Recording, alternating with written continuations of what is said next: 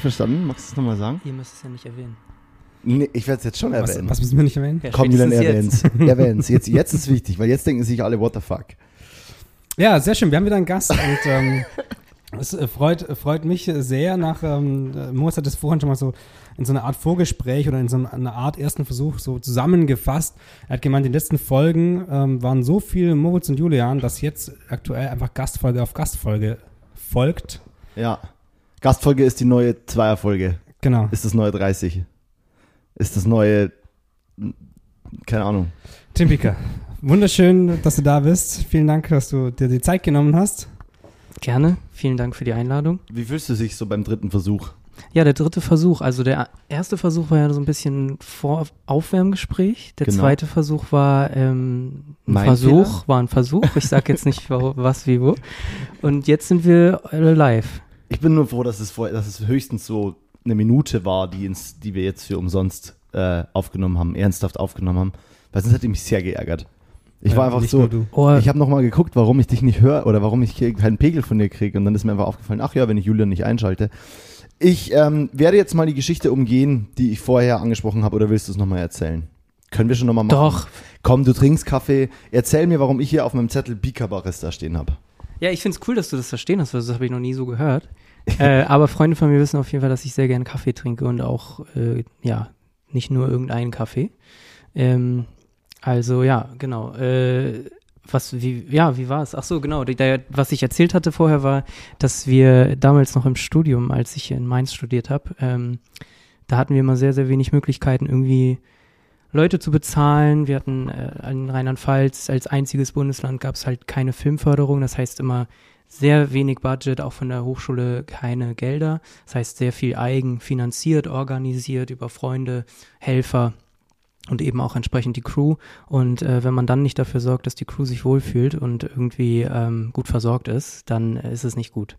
Und deswegen äh, war mir dann irgendwann wichtig, dass es ein gutes Frühstück gibt und zu gutem Frühstück gehört guter Kaffee und ähm, entsprechend nicht irgendeine Pad-Maschine, wo man sich schnell einen Kaffee durchziehen kann, sondern ich habe da meinen Siebträger mitgenommen an kleine Sets, wo es ging, wo wir die Zeit dafür hatten. Und ähm, ja, das hat alle immer sehr gefreut und mich auch. Und ja, das, deswegen hast du mir jetzt diesen Namen gegeben. Ja, Bika Barista. Ist auch schon jetzt der Folgentitel.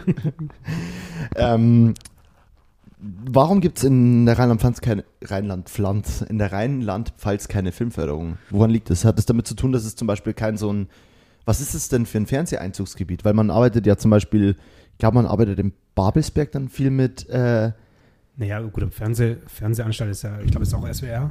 Naja, auch ZDF, also Mainz, ZDF, Lerchenberg. what the fuck? Also ich habe ja auch äh, früher äh, beim ZDF gearbeitet.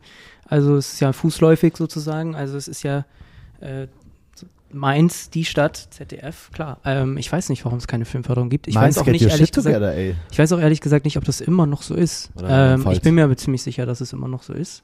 Ähm, und was ich auch nicht weiß, ist, ist ob, ob es jetzt immer noch das einzige Bundesland ist. Aber es war auf jeden Fall lange Zeit extrem, extremer Pain. Und man muss halt auch dazu sagen, ähm, in, in Mainz ist es so, ähm, Mainz liegt ja am Rhein. Und ähm, sobald du über die Brücke den, über den Rhein gehst, bist du sozusagen gar nicht mehr in Rheinland-Pfalz, sondern in Hessen, weil du dann in Wiesbaden bist. Ähm, also selbst Mainz-Kastell, der sozusagen die andere Seite der Brücke, ist schon gehört zu Wiesbaden.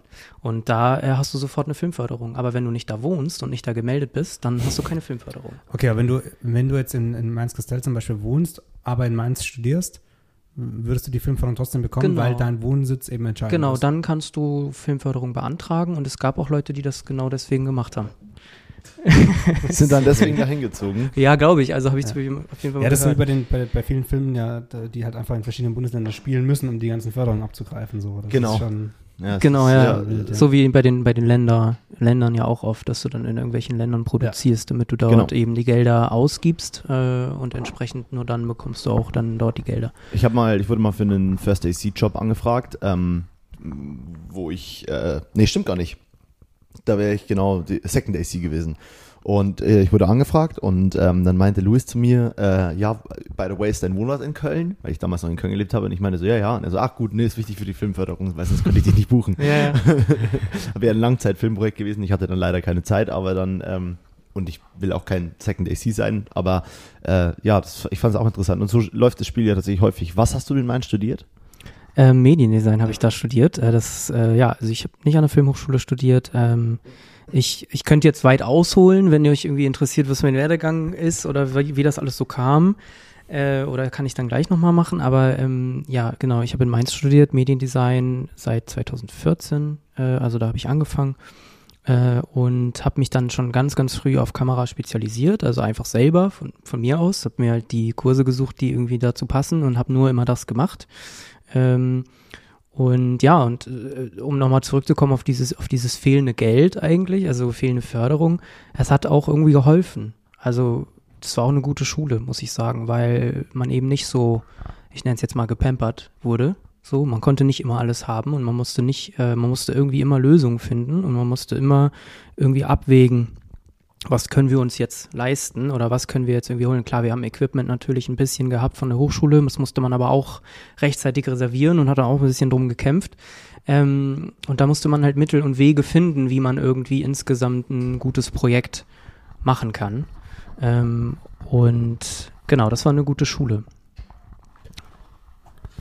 Ja, Maus, du darfst noch ein bisschen näher zu mir herrutschen, wenn du magst. Du haust immer so ab und dann Muss Weiß ich auch nicht, woran das liegt. ne? genau zwischen uns hin. Ja, schau. und ich weiß auch nicht, woran es liegt eigentlich, dass ich immer so weit Du abhau. magst mich halt nicht, das ist okay.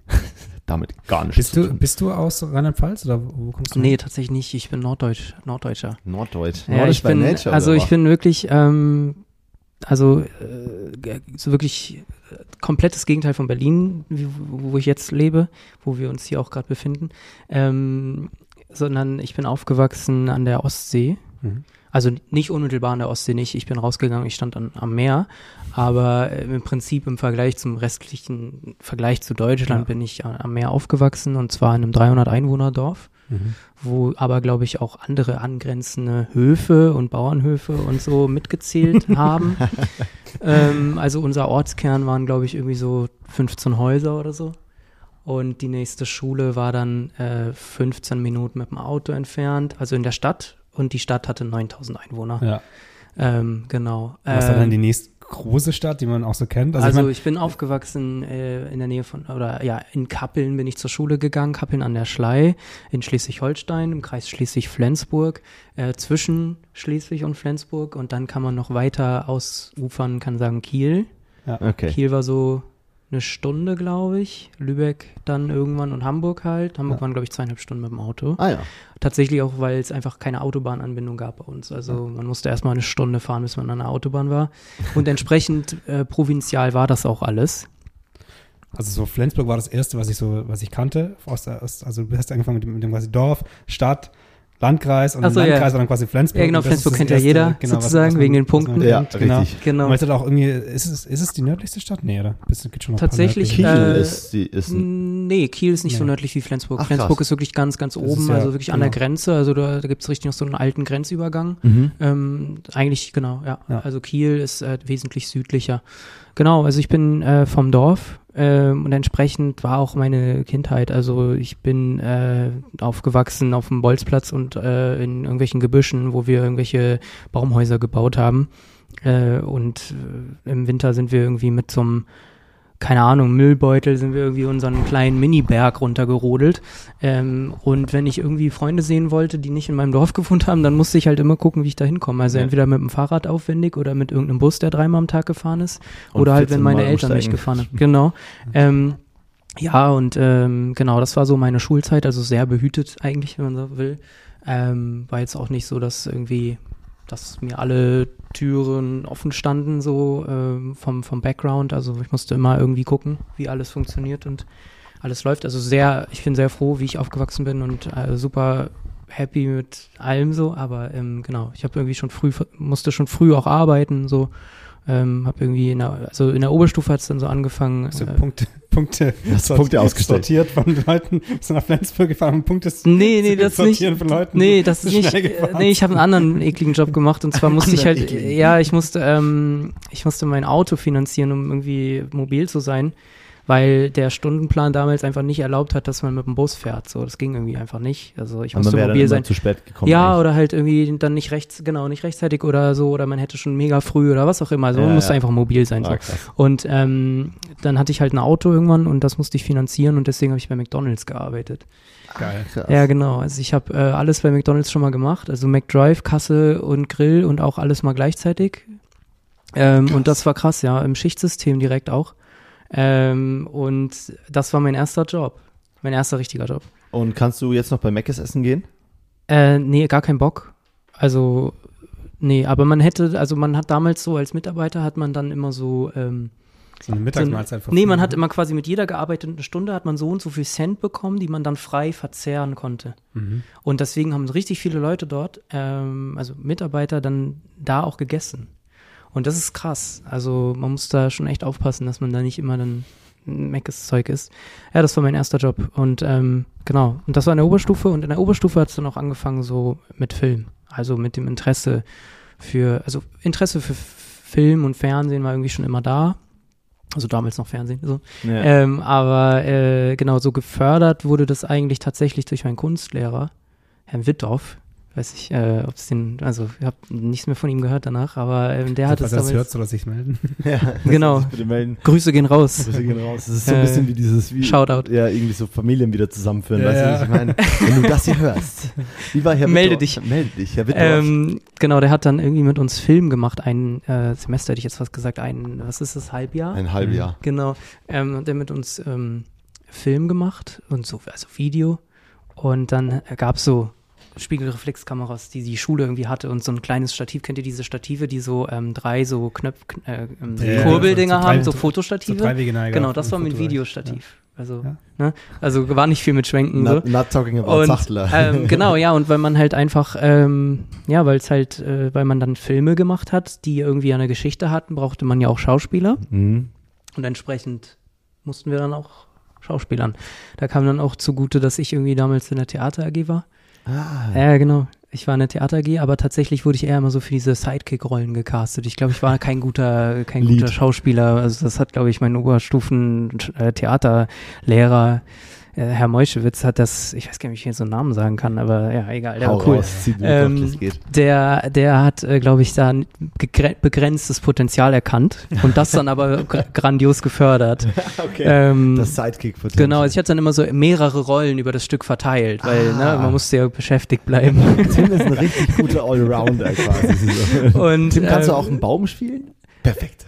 ja, ich habe ja, ich habe äh, mehrere Sachen gespielt. Ich weiß es gar nicht mehr alles, aber ich habe auf jeden Fall auch mal irgendwie mit so mit meinem Talent für Affenlaute bin ich mal über die Bühne gerannt. Ah, laut, ja. ja. genau. Geil.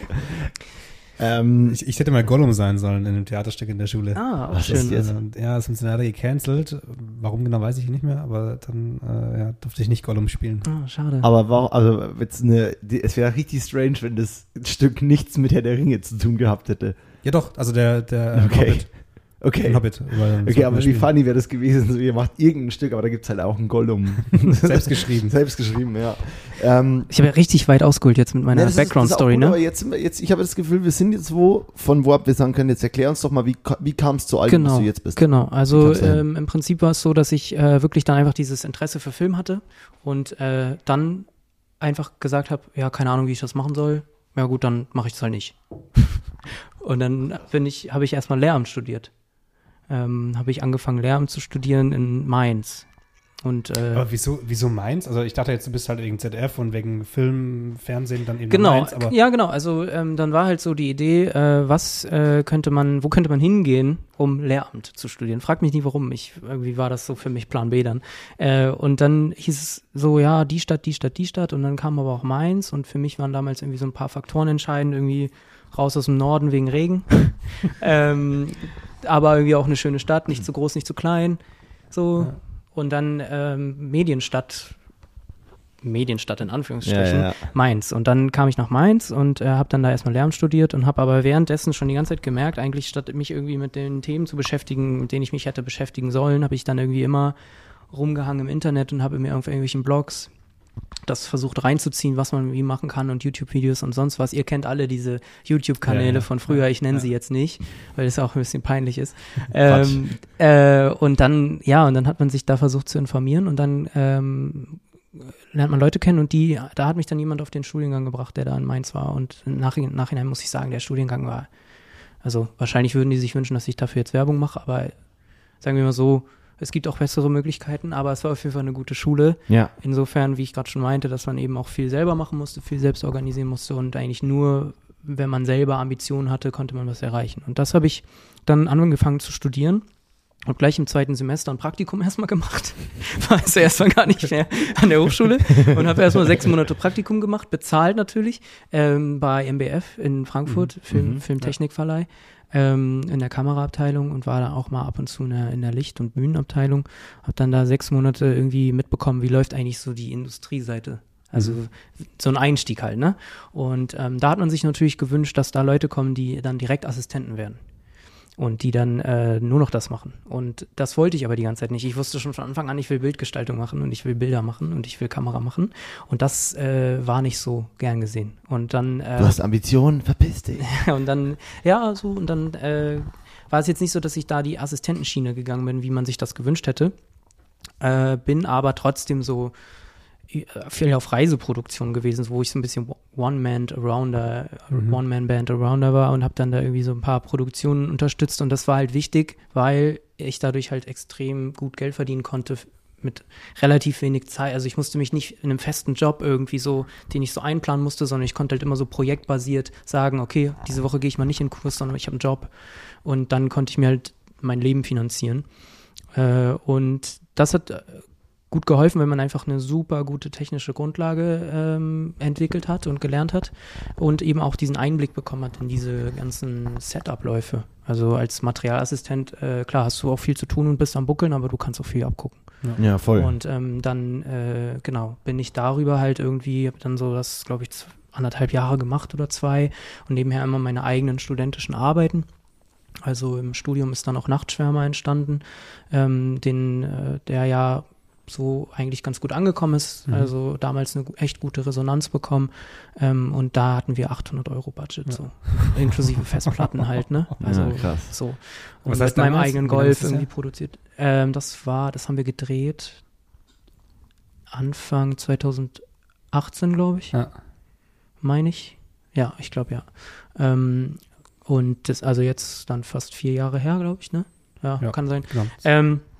Genau, und dann äh, ähm, haben wir das im Studium irgendwie so gemacht, immer so ein paar Projekte und ich habe so versucht, jedes Semester irgendwie so einen Output zu haben, ein Projekt, verschiedene Bereiche äh, und irgendwie immer so diese Sch Kurzform, immer so ein bisschen angelehnt an Werbung, weil ich das irgendwie immer spannend fand und weil es bei uns halt auch keine Filmhochschule war, wo man dann irgendwie szenisch arbeiten konnte, so richtig. Ja, also ja. es ging einfach nicht, war nicht vorhanden. Klar, es gab so ein paar Leute, die das gemacht haben, aber da ja, bin ich einfach nicht diesen Weg gegangen.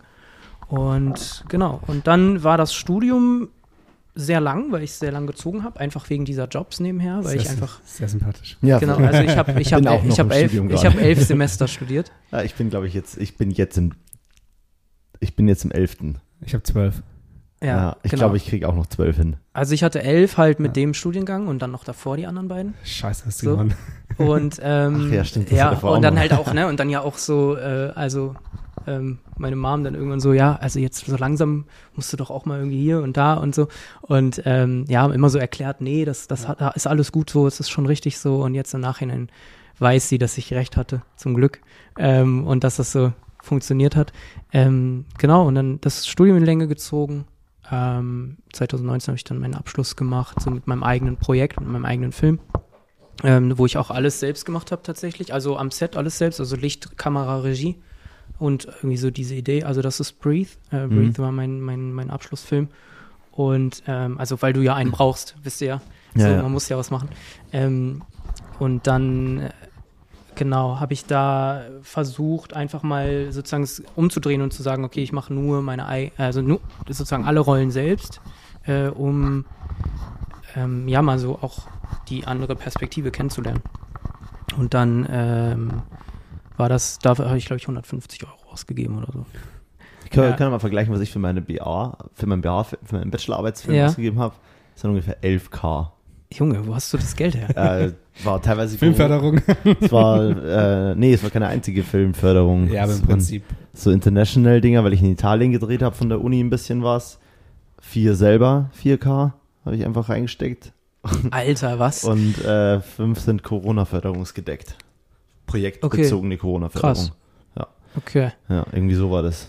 ja, nee, es- davon träume ich, also, äh, oder davon habe ich geträumt damals. Also, Ja, diese, ich habe es einfach gemacht. Ich wusste auch nicht, ob ich irgendwas davon bekomme. Ich habe einfach angefangen, Geld auszugeben und habe mich dann immer so für, für drum gekümmert. Also es gab so ein Momentum, wo mal irgendwie mein Konto so bei minus 6k war und ich war Alter. so, okay, jetzt wird gerade richtig. Zeit. Wow, heftig. Also das ist auch ein ganz schöner Druck. Also ich muss sagen, Nee, es ich war bin froh. Ich, einfach. ja, also ich bin froh, dass ich noch nie Minus war. So, also ja, ich bin permanent im Minus eigentlich, aber Okay. das ist einfach nur, weil das ich ist eine dann- andere Story, Ja, ein anderer Podcast. mein, mein Money Handling, aber darum geht's ja jetzt gerade auch nicht. Du hast auf jeden Fall geschafft, mit 150 Euro auch was Geiles hinzukriegen. Ja, also man muss auch dazu sagen, also vielen, vielen Dank auch an alle Leute, die da halt auch noch beteiligt waren. Ne? Also ähm, von ähm, in der Post-Production, also äh, Breathe zum Beispiel geschnitten von, von Bene, ähm, Benedikt Strick, äh, super Editor. Ähm, oder Color Grading war dann in Amerika bei Framestore. Weil Ach, eine krass. Koloristin halt mir geschrieben hatte und meinte, hey, ich hätte Bock, ein Projekt von dir zu graden. Und ich so, ja, gerne. Und dann Festplatte rübergeschickt, die ist da auch, glaube ich, immer noch. äh, ähm, das war dann sozusagen die Bezahlung dafür. Ähm, ja, oder halt irgendwie alle möglichen Leute in der Crew damals in Mainz, also zum Beispiel mein Oberbeleuchter Paul, mit dem ich da viel gemacht habe, der auch immer noch dort lebt. Deswegen ist es für mich immer super schwierig, ihn hierher zu bekommen für Projekte. Ähm, und es waren sehr, sehr viele, die da echt immer geholfen haben und, und einfach krass mit angepackt haben. Und damit muss man auf jeden Fall sehr dankbar für sein. Ähm, also das ist eigentlich das Ei- sozusagen das, womit die Projekte bezahlt wurden, wenn man so will. Also Ja. mit, der mit der Hilfe von vielen Leuten. Und das finde ich ist halt auch das Coole an Film. Also, Ja. dass man einfach mit so vielen äh, ja, tollen Leuten richtig geile Sachen machen kann, die man alleine nicht machen könnte. Und das habe ich natürlich auch bei, bei meinem Abschlussfilm gemerkt, so wenn man, oder fast alleine, ich hatte auch noch Hilfe von einem Kumpel, aber ähm, da merkt man natürlich auch schnell, wie man da an Grenzen kommt. Was ich im Studium auf jeden Fall gemerkt habe, war, dass man immer irgendwie eine Lösung finden kann, wenn man nicht so viele Möglichkeiten hat, nicht so viel Geld, nicht so viel Equipment, nicht so viel Zeit.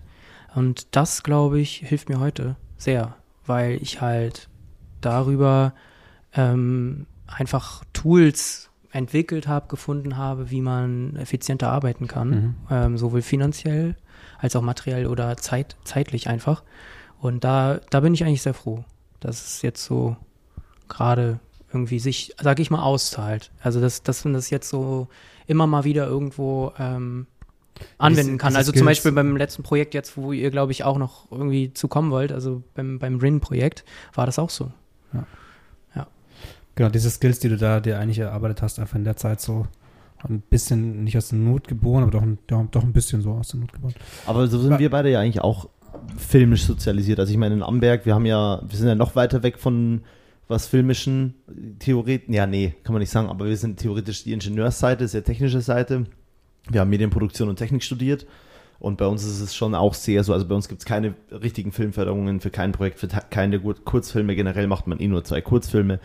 Und bei uns Ja, gut, über das Land Bayern wäre schon was gegangen, wenn, was, wenn man das irgendwie. klar, Das reichste aber das Bundesland. ist, äh, Klar, das natürlich, wenn du es übers Bundesland machst, natürlich voll. Aber auch die Uni selber hat einem jetzt ja, ähm, na gut, die hatte schon auch Kameraequipment und so, ja. Aber sie ist weniger, ja, aber es, bei uns Ich geht's bin doch- Moritz ich habe gerade für Nein. 11.000 Euro für meinen Bachelorfilm ausgegeben, aber wir haben auch nicht ziemlich Ja. wenig bekommen. Hä, aber die 11.000 Euro davon sind, keine Ahnung, vielleicht drei von der Schule übernommen worden. oder Ja, trotz, ja, ja klar. die Also- Basis, die Basis ist schon ähnlich. Wir haben, wir haben alle drei kein äh, Studium, das irgendwie an der HFF oder in Ludwigsburg oder sowas Ja. ist, das rein filmbezogen Und es gibt auf ist. jeden Fall keine scheiß Alexa irgendwo und äh, solche Sachen.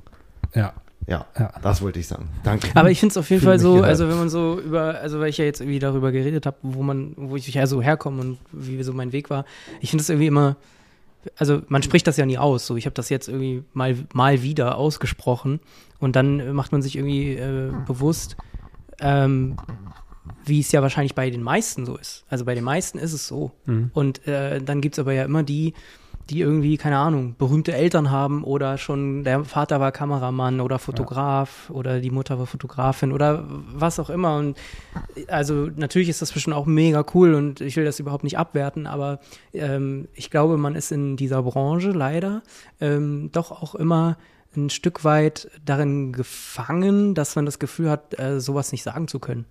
Wo man, also das ist einfach, dass ich vom Dorf komme. So. Ja, Wisst ihr, was ich meine? ja, absolut. Also so, ich bin nicht irgendwie im, in, in der Innenstadt von München aufgewachsen und äh, konnte immer alles irgendwie, alle Projekte finanzieren und habe dann Autowerbung gedreht mit meiner eigenen Red. ja, Ähm, so, Ja. geht wahrscheinlich auch so. Ja. Aber ich finde irgendwie gerade, dass es nicht so war, finde ich eigentlich ganz cool. voll. Genau, genauso sehe ich es auch. Also diese, diese Gap, die sich ergibt, dadurch, dass man die Möglichkeiten eigentlich nicht hat, aber die man irgendwie umgehen muss und das dann irgendwie anders möglich machen muss, die ist, glaube ich, the biggest learning gewesen. Also denke ich Ja. mir bei mir so. Hattest du da äh, Probleme oder hast du da Probleme, dich äh, mit anderen Leuten zu vergleichen? Also, dass du irgendwie, also bei mir ist schon so, dass ich oftmals im ersten Moment, wenn ich, wenn ich höre, ah, der oder die hat das und das gemacht, äh, die haben den Background, die haben an einer dieser Hochschulen studiert oder sonst irgendwas, dass ich erstmal denke, wow, okay, das Niveau kann ich ja gar nicht liefern. Und dann so im zweiten Gedanken irgendwann kann ich für mich wieder sagen, so, yo, das hat gar nichts damit zu tun, was ich jetzt verarbeiten mache oder äh, wer wie gut ist oder so. Also ich kann es ja hier mal frei raus sagen, ich wurde zweimal abgelehnt an der Filmhochschule. Ähm, und natürlich denkt man dann so, ah, wie wäre es gewesen, wenn man da gewesen wäre. Aber jetzt im Nachhinein muss ich ganz klar sagen, also das ist jetzt nicht genau die Antwort auf deine Frage, aber ähm, für mich war es richtig gut, dass ich nicht genommen wurde und dass ich nach Berlin gegangen bin und dass ich ähm, anders irgendwie den Weg gehen musste und konnte. Und jetzt im Nachhinein, also letztes Jahr mit der mit dem Start der Pandemie, also ich bin drei Wochen vor der Pandemie nach Berlin gezogen. Das war extrem scheiße. Ähm, also man konnte nicht Fuß fassen, man konnte niemanden kennenlernen, Ja. man saß rum und dachte sich so, yo, was ist jetzt, was ist jetzt Corona und was bin ich, Ja. dass man Ja. keine Jobs bekommt. Ähm, und dieses Jahr jetzt, 2021, lief extrem gut. Also ich habe jetzt glaube ich, 32 Projekte gemacht Wow. und bin halt super happy, dass es dieses Jahr so gut lief und, und ähm, sehr dankbar und weiß es auch einzuordnen. Ich weiß nicht, ich glaube, als, also im, im Prinzip so als Künstler, die wir ja irgendwie doch auch sind, so Gestalter, ich glaube, man vergleicht sich unweigerlich immer. Mhm. Ähm, aber die Frage ist halt zu welchem, in welchem Ausmaß macht man das ähm, und mit, aus welchen Gründen. Also ähm, ich bin zum Beispiel niemand, der sagt, oh, oder ich versuche es zu sein und ich glaube, dass ich es bin. Niemand, der, der sagt, oh, wieso hat der jetzt das Projekt bekommen? Ähm, warum habe ich das nicht gemacht? Oder ähm, ja, hätte ich doch das oder könnte ich doch das. Ne, also auch das mit der, mit den, mit dem finanziellen, hätten wir das gehabt, ja klar, vielleicht hätten wir dann irgendwie anders coole Filme machen Ja. können, aber dann hätten wir andere Sachen nicht gelernt. Hätten wir andere Sachen nicht bekommen, also Learnings und vielleicht auch charakterliche Dinge, Persönlichkeitsdinge, die man vielleicht auch lernt dadurch, ne, dass man nicht alles einfach bekommt. So. Und ähm, ich, ich habe jetzt überhaupt nicht deine Frage beantwortet, glaube ich, aber Das dieses Vergleichen, dieses Vergleichen äh, hat man, glaube ich, immer. Ähm, und ich glaube, man muss es einfach irgendwie ein Stück weit zulassen oder seinen Frieden irgendwie damit finden, so. Also ich glaube, dass jeder, der irgendwie kreativ arbeitet, kann sich nicht davon freimachen, auch auf eine Art ähm, mental damit sich zu befassen ähm, oder sich damit auseinandersetzen zu müssen. Ähm, und es gibt immer Up and, Up, Ups and Downs. So. Also mal ist man auf einer Welle, wo man sagt, boah, ich habe voll viele Projekte und gerade läuft es mega gut und dann hat man wieder einen Monat gar nichts. Ähm, und ich glaube, ich kann dann noch aus einer sehr privilegierten Situation oder Perspektive sprechen als, als Kameramann oder DOP oder wie man es nennt, ähm, weil ich so oft kurzfristig auf Projekte kommen kann und dann wieder gehe. Und ich habe jetzt vorhin mit einem äh, mit einem Regisseur äh, gesprochen und äh, der sagte halt auch, ähm, ja, wir sind halt in Pitches und wir sind halt mega lange in Projekten auf Projekte drauf, die wir noch nicht mal gewonnen haben, investieren Zeit und am Ende bekommen wir sie nicht mal und ich stehe hier mit null Euro. So und ähm, von daher ist das alles sehr sehr privilegiert. Also ähm, meine Familie ist äh, komplett aus dem medizinischen Bereich, also aus dem pflegerischen Bereich. Also während ich hier quasi sitze und über die Privilegien unserer Branche sprechen kann, arbeitet meine Mom hart auf der, ähm, auf der, also im Krankenhaus so. Ja. Ähm, jetzt nicht auf der Intensivstation zum Glück, aber so und dann si- ne, denkt man sich so, wenn Leute dann irgendwie dieses Hype-Game spielen und ähm, sagen, äh, man muss das Auto fahren und man muss hier feiern gehen und man muss da essen gehen und man muss das äh, anziehen, dann denke ich nur so, ja, okay, mach, aber ich muss das nicht. So. Ja. Oder das ein bisschen in Relation setzen. Ja, zu dem, also was- was- dieses, äh, ich glaube, viele, viele Leute leben tatsächlich das Leben, von dem sie glauben, dass sie es leben müssen. Mhm. Und das will ich eigentlich nicht. So, das möchte ich eigentlich nicht. Also ich, ich möchte mich dem nicht aussetzen. dass man dieses Gefühl hat, man muss da irgendwie mitspielen. Ja. Weil dann gibt es immer jemanden, der dich über Der- der- und ja, der genau, immer noch ja. mal einen dickeren Haufen setzen kann. Und das bringt einfach gar nichts. Und mir, ist, mir sind andere Dinge wichtig. Also mir ist wichtig, was für Connections man macht mit Leuten, die irgendwie einen begleiten, die man begleiten kann, ähm, mit denen man irgendwie äh, wertvolle Momente hat, auch Wächst. innerhalb des jo genau wächst und innerhalb dieser Branche und innerhalb unseres Jobs irgendwie zusammen ähm, einen Weg gehen kann und sich auch gegenseitig irgendwie helfen kann. Also helfen kann im Sinne von sich ähm, Dinge zeigen, beibringen kann, voneinander lernen kann, ähm, persönlich wie auch kreativ. Und äh, das sind mir eigentlich, das sind wichtige Sachen. Zum. Community-Gedanke eigentlich eher, ne? Ja, also genau. so Deswegen, Family. genau, deswegen zum Beispiel so sowas wie dieser Podcast jetzt, dass ich da irgendwie sage, ja, ich komme. Das ist vielleicht in erster, in erster Instanz für mich auch ein Schritt, weil ich eigentlich nicht so gerne über mich spreche und auch nicht so mich zeige oder irgendwie so mich in den Vordergrund stelle. Natürlich auf eine Art ist, muss man ja auch irgendwie als Freelancer für sich irgendwie Werbung machen und Akquise und so. Bisschen Instagram. Und, genau, Sachen. Instagram oder so Sachen. Ähm, aber ähm, da, ich finde das auch, auch auf eine Art cool, weil früher war es so, dass ich irgendwie immer versucht habe, Wissen aufzusaugen und, und, und Informationen. Und äh, da, da, dann muss man immer schauen, wo bekommt man das her. Ja. Ähm, und, und manchmal hat man das eben nicht bekommen von Leuten, wo man sich vielleicht erhofft hat, dass man, dass man da Insights bekommt. Und ich finde es irgendwie eigentlich auch cool, Sachen zurückzugeben und, und eben nicht so auch zu sein, zu sagen, okay, ich bin jetzt weg und man guckt nicht nach hinten, sondern dass man, also zum Beispiel gibt es hier in Berlin auch ähm, so ein Mentoring-Programm, Talent Talk Berlin. Da habe ich jetzt tatsächlich noch nicht mitgemacht, aber ich kenne die Gründerin und ähm, mich da auch angemeldet, weil ich einfach gerne auch jemanden, jemandem was zeigen möchte oder irgendwie auch was beibringen möchte oder irgendwie von meinen Erfahrungen teilen möchte. Mhm. Und es gibt natürlich super viele Leute, die haben noch viel krassere Erfahrungen, die haben noch mit viel krassere Projekte gemacht und mit viel größeren Stars gedreht und was weiß ich und auf der ganzen Welt. Aber ich denke mir, irgendwo muss man ja damit anfangen. So. Und das ist aber auch wieder das mit, wie mit dem Vergleichen. Also du kannst ja von jedem Menschen irgendwas lernen. Und egal was, was für Projekte er gemacht hat oder auch wenn der, das heißt, wenn es branchenfremd wäre, könntest du ja von den Leuten was lernen. Ja. Und wahrscheinlich ist das Mentoring-Programm, was du jetzt angesprochen hast, schon irgendwie spezifisch dann. Da werden wahrscheinlich Leute gematcht, die irgendwie zusammenpassen oder die von Leuten irgendwas Genau, lernen und es geht wollen. halt auch ein bisschen darum, Leuten Zugang zu geben, die eben von sich aus oder von ihrer Herkunft oder von ihrer, ähm, ja, von, von ihren Möglichkeiten ähm, nicht so eine nicht so viele Möglichkeiten hätten, haben, äh, in, in diese Branche zu kommen oder in diese Bereiche. Und ähm, da warten wir jetzt auch bei dem, bei dem RIN-Projekt eine super liebe, ähm, also ähm, ja, Person, die, die dann ans Set gekommen ist, weil ich gesagt habe, hey, wir hätten hier ein Projekt, ähm, ich weiß nicht, ob es für dich interessant ist, aber wer- falls du Lust hast, irgendwie Einblicke zu bekommen, Sachen zu lernen oder irgendwie einen ersten Schritt zu machen, dann, äh, dann versuche ich das zu organisieren, dass du dabei sein kannst. So, und das ist natürlich manchmal nicht so leicht, wegen irgendwie finanziellem oder wegen, äh, auch wegen Corona und so. Aber ich finde es halt extrem wichtig. Und ähm, manchmal wünsche ich mir irgendwie, dass man mehr noch Möglichkeiten hätte, äh, Leute mit an die Hand zu nehmen. Ähm, und das versuche ich zum Beispiel auch manchmal im Department selbst, also dann zweite Kameraassistenz, da dann vielleicht irgendwie manchmal auch so zu besetzen, dass man sagt, es muss nicht immer unbedingt jemand sein, der mega erfahren ist oder der irgendwie schon voll viel weiß, weil man muss halt den Nachwuchs auch anlernen und irgendwann müssen die ja auch mal ins kalte Wasser geworfen werden, sonst stirbt das ja aus.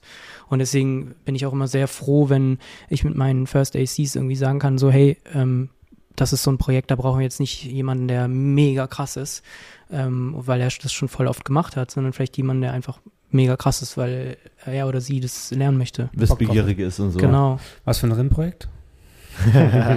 ja, auf die Überleitung wollte ich auch hinaus gerade.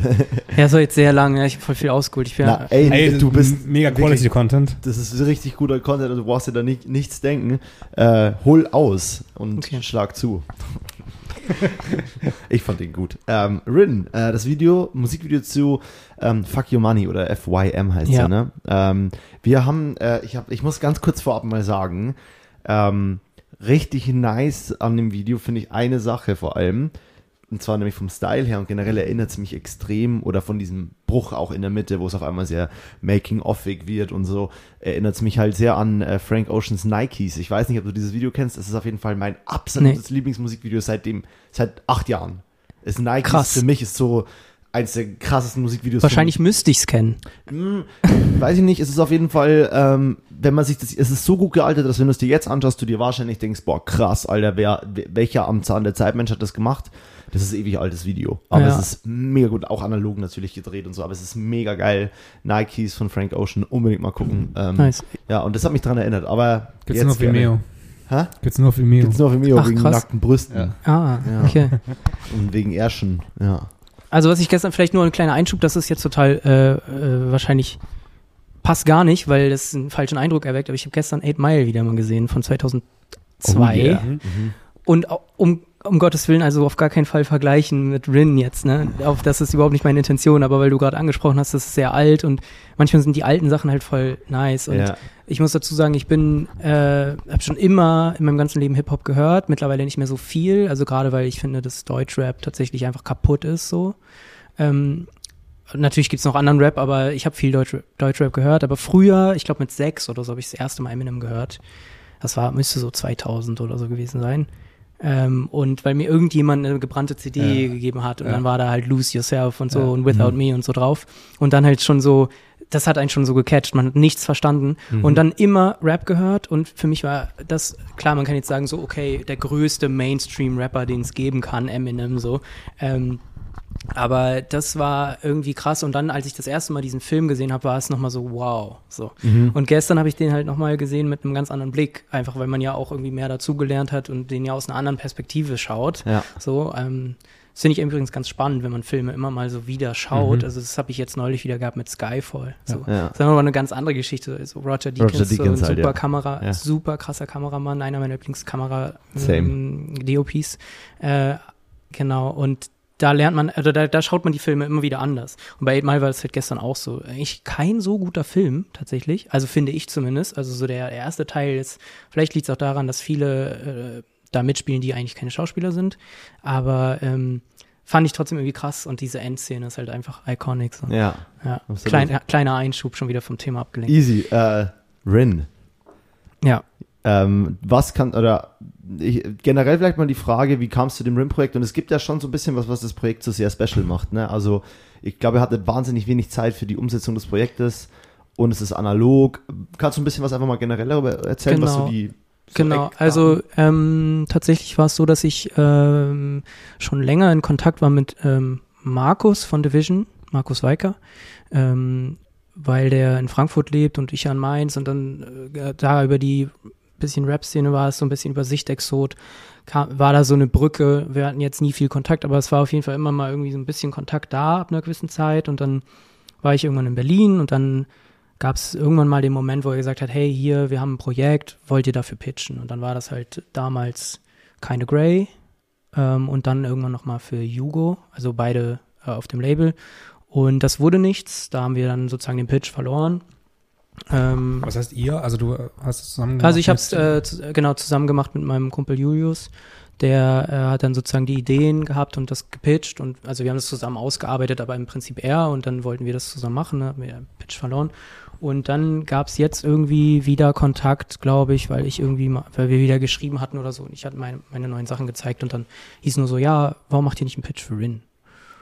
Wir müssen in vier Wochen Musikvideo haben. Und dann war es so, okay. Dann habe ich so in meinen Kalender geschaut und da dachte ich so, okay, ähm, da, da muss es fertig sein. Ähm, aber ich bin vorher schon weg. Also ich hatte, war im Urlaub äh, und wusste, vorher habe ich noch Projekte und dann gab es effektiv eigentlich nur so fünf Tage, in denen ich überhaupt an dem Projekt arbeiten konnte. Also vorher zwar schon so vorbereitend, aber dann sozusagen physisch vor Ort irgendwo. Und dann ähm, habe ich äh, Adam gefragt, äh, also äh, mit dem habe ich Curtis Wells zusammen gemacht. Der hat mich äh, auf Curtis Wells geholt auf das Projekt. Äh, und dann ich gefragt, ey, wollen wir nicht das Projekt machen? Und dann meinte er so, ja, safe. Und haben wir, oder hat er dann gepitcht und gewonnen. Und genau, dann hatten wir, glaube ich, nachdem das dann feststand, dass wir den Pitch gewonnen hätten und da irgendwie das, Projekt, das Musikvideo machen, hatten wir, glaube ich, nur noch drei Wochen. dann mussten wir eine Produktion finden, die wir dann zum Glück mit Bonaparte gefunden haben die wirklich auch sehr, sehr nice waren und wirklich ähm, sehr unterstützend auch ähm, und dafür gesagt haben, dass wir das auch auf Film drehen konnten. Äh, und dann ging's los und dann war einfach, also ich habe, glaube ich, lange nicht mehr so intensiv an einem Projekt gearbeitet, weil es mir auch wichtig war. Also ich ähm, habe mich einfach gefreut, an so einem Projekt irgendwie beteiligt zu sein und habe dann, glaube ich, acht Tage durchgehend nur daran gearbeitet und äh, wirklich, also es war zu so einer Zeit, wo einfach auch keine Crew vorhanden war. Ja. Also alle, die ich gefragt habe, konnten nicht. Und dann war es aber cool, wenn man darüber neue Leute findet und kennenlernt und ähm, dann jetzt halt einfach neue Kontakte hat, so, ne?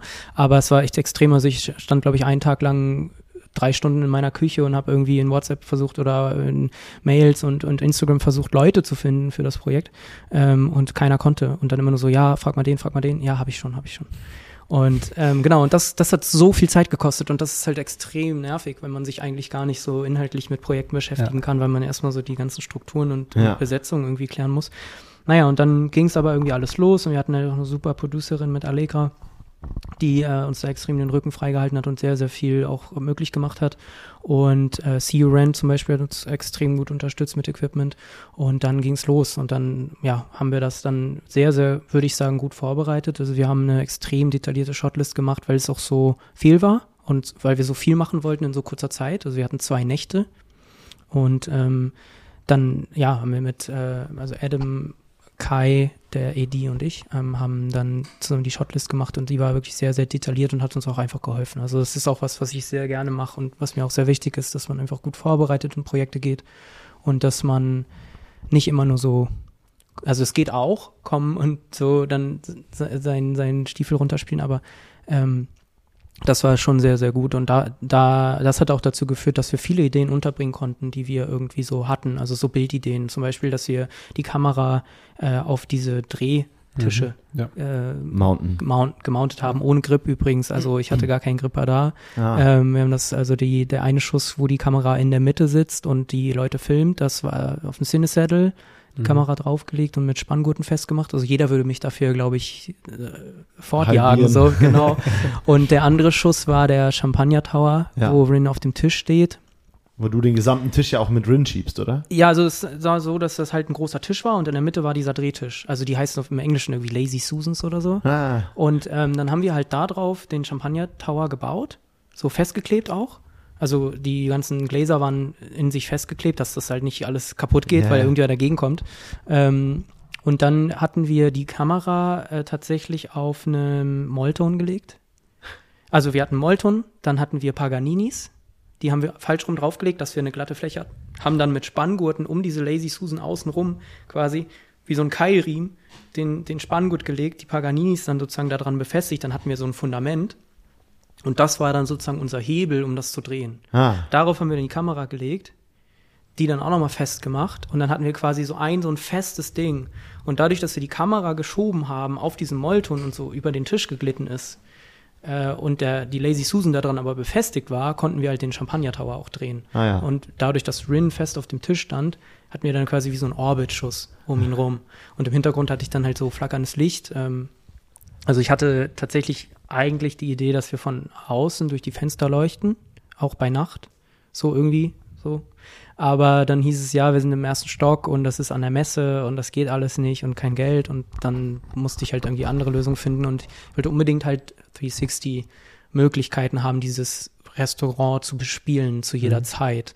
Äh, und dann haben wir diese ähm, Holzpaneele oben an der Decke, habe hab ich dann mit äh, WD frosten lassen und dahinter Asteras geriggt, damit man halt so eine Möglichkeit hat, irgendwie so Lichtquellen zu verstecken und die aber irgendwie so ein bisschen authentisch wirken. Also ich fand zumindest, dass es authentisch ist, dass da irgendwie so Ich find's Farbiges. Licht ist Also so. es Ja, hat vor allem auch das, Style. Genau, es hat übelst Style und vor allem ist es auch so, dass man, ähm, also klar, wenn es dann Strohboot, dann performt ja äh, Rin davor auch, aber selbst da wirkt es ja eher wie, ach krass, guck mal, da oben sind anscheinend LED-Flächen, die stroboen können. Und es wirkt nicht wie, ah, da ist irgendwo, weißt du, was ich Ja, meine? genau, also, ich mag's natürlich halt, ich mir mag's halt überhaupt nicht, wenn man Asteras sehen muss. Manchmal Ja. geht's leider nicht anders, aber in dem Fall wollte ich das auf gar keinen Fall. Ich Ich, wollte nicht ich noch ein Rap-Video machen, wo man Ja. Asteras Ja. sieht. So. Ja, ich habe früher ganz früh, also vor, ich habe mich vor zwei Jahren oder so, habe ich mich dazu entschieden, okay, ich will nie wieder Asteras Mhm. in meinen Dingern sehen. Aber davor habe ich viele Musikvideos gemacht, in denen immer Asteras Teil des Sets ja, also war. wenn, wenn. Asteras, wenn, wenn, wenn, also wenn Asteras halt äh, Neonröhren ersetzen oder so als Practicals, dann geht's nicht Ja, anders und habe ich jetzt neulich auch wieder gemacht äh, in so einem Parkhaus. Manchmal geht's nicht anders und dann ist es manchmal geil und manchmal nicht so. Ähm, aber da war es halt so, ich wollte nicht unbedingt, wieder, ich wollte nicht schon wieder ein Rap-Video mit Asteras drehen. Und, aber wir brauchten die halt. Wir hatten ja auch nicht so viel möglich, also wir hatten schon Möglichkeiten, aber man muss ja auch bedenken, wir haben nicht so viel Zeit. Ähm, wir wollten viele Shots unterbekommen, viele verschiedene Settings, ähm, Performance, Tisch, äh, Champagner, äh, Bogen, Tänzerinnen, äh, Aquarium und so weiter. Ähm, das heißt, wenn du dich dazu stellst mit Lichtern und sonst was und verkünstelst, dann stirbst du. Ja. So. Von daher äh, auf eine Art eben halt sich Lösungen schaffen, wie man so eine ganze Location irgendwie möglichst gut leuchten kann. Und das war eben halt diese Asteras zum Beispiel. Ähm, genau, ja. Und, und gerade diese Setups, wie jetzt, wie jetzt eben mit der, mit der Laz- Lazy Susan, ähm, ha- hast du das dir davor überlegt und gedacht, ah, ich könnte es ja so machen, könnte es ja so machen, oder ist es dann am Set entstanden? Nee, nee, das, das ist ja schon ähm, Also- Gebastel. ich finde, wenn man Sachen plant, dann hat man ja die Möglichkeit, dann durch das Geplante hat man einen gewissen Freiraum, so dass man dann wieder kreative Entscheidungen treffen kann. Also man hat einfach, man hat seine Arbeit vorher erledigt und dann kann man am Set nochmal freier agieren und sagen, ah, dann wollen wir das vielleicht so und so machen. Damit man nicht baden geht, einfach so. Ja. Ähm, in dem Fall war es aber wirklich schon vorher geplant. Also wir wussten irgendwie so, da wollen wir die Kamera hinhaben, das wollen wir zeigen, das wollen wir machen. Ähm, Aber auch die Konstruktion war die geplant? Ja, das war aber aus der Not heraus geboren. Ne? Also Okay. normalerweise kannst du das ja alles richtig geil riggen, aber es war einfach in dem Fall nicht möglich. Also Ja. musste ich irgendeine Lösung finden und das war irgendwie dann so die beste Lösung, die wir machen konnten. So. Ähm, und äh, wer die Idee hatte, weiß ich gerade gar nicht mehr. Ich glaube, wir beide, Adam und ich. Ähm, also ich glaube, Adam hatte irgendwie mal so gesagt, er will die Kamera immer irgendwo irgendwie haben und es ist jetzt auch schon über einen Monat her, schon zwei fast, also ich weiß es gerade nicht mehr genau. Aber was mir auf jeden Fall immer wichtig ist, dass man immer irgendwie ein bisschen interessante Blickwinkel findet, mal eine andere Einstellung. Gelingt mir jetzt nicht unbedingt immer, also bin jetzt auch nicht immer happy mit meinen Kadrierungen so, aber ähm, also weil man einfach immer wieder merkt, okay, jetzt habe ich das wieder so gemacht. Und dann scheint das irgendwie so eine Handschrift zu sein, Ja. vielleicht, die man unweigerlich hat. Aber ähm, genau, also wir hatten einfach halt die, die Idee, verschiedene Perspektiven, verschiedene Winkel ähm, zu, zu nutzen. Äh, zum Beispiel war, gibt's ja auch diesen Schuss äh, bei dem Break dann, wo er dann ähm, am Auto steht und wir von oben schauen. Mhm. Ähm, da war mir halt wichtig, dass man irgendwie so eine, so eine, so ein natürliches Setting hat, wie er es da auch beschreibt, so nachts auf dem Parkplatz.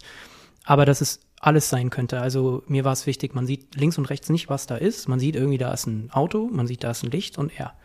Es könnte aber noch kilometerweit nach links und rechts nichts sein oder da könnten Häuser sein oder andere Autos. Oder aber mir war halt wichtig, dass man, ähm, dass, dass ähm, ja, die, die Betrachter sozusagen selber entscheiden können, wie diese Szene für sie aussieht.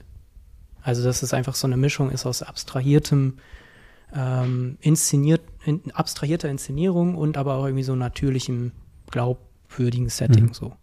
Und grundsätzlich glaube ich, also was, was ich immer versuche, wenn es die Möglichkeiten gibt und wenn es eben auch die Art von kreativen Projekten sind, versuche ich irgendwie immer in meiner Bildgestaltung Möglichkeiten zu finden, Dinge zu tun, die man vorher noch nicht so gemacht hat oder die ein bisschen anders sind, die irgendwie neu, die, wo man Sachen neu ausprobiert oder wo man irgendwie einen neuen Blickwinkel findet oder eine andere Art zu leuchten oder dass man nicht immer so immer das Gleiche macht, aber auch nicht auf Krampf. Also ich mag es überhaupt nicht, wenn ich versuche, meine Bildgestaltung, meine Kameraarbeit in den Vordergrund zu spielen oder wenn ich irgendwie Sachen mache nur um den Effekt. Also zum Beispiel jetzt dieser Schuss mit dem Champagner da oder Ja. diese Drehdinger. Ich fand, oder wir fanden das einfach Sinn gemacht. Es macht einfach Sinn in diesen Settings und ähm, dann, dann, dann hat das eine Motivation. Also so dieses, wir sehen Rin von unten, wie er Champagner in so einen Tower kippt und ähm, das ist ja ein Hero-Shot so und es dreht sich und dann noch flackerndes Licht, als wären das irgendwie Fotografen so, ja. Das finde ich macht einfach Sinn.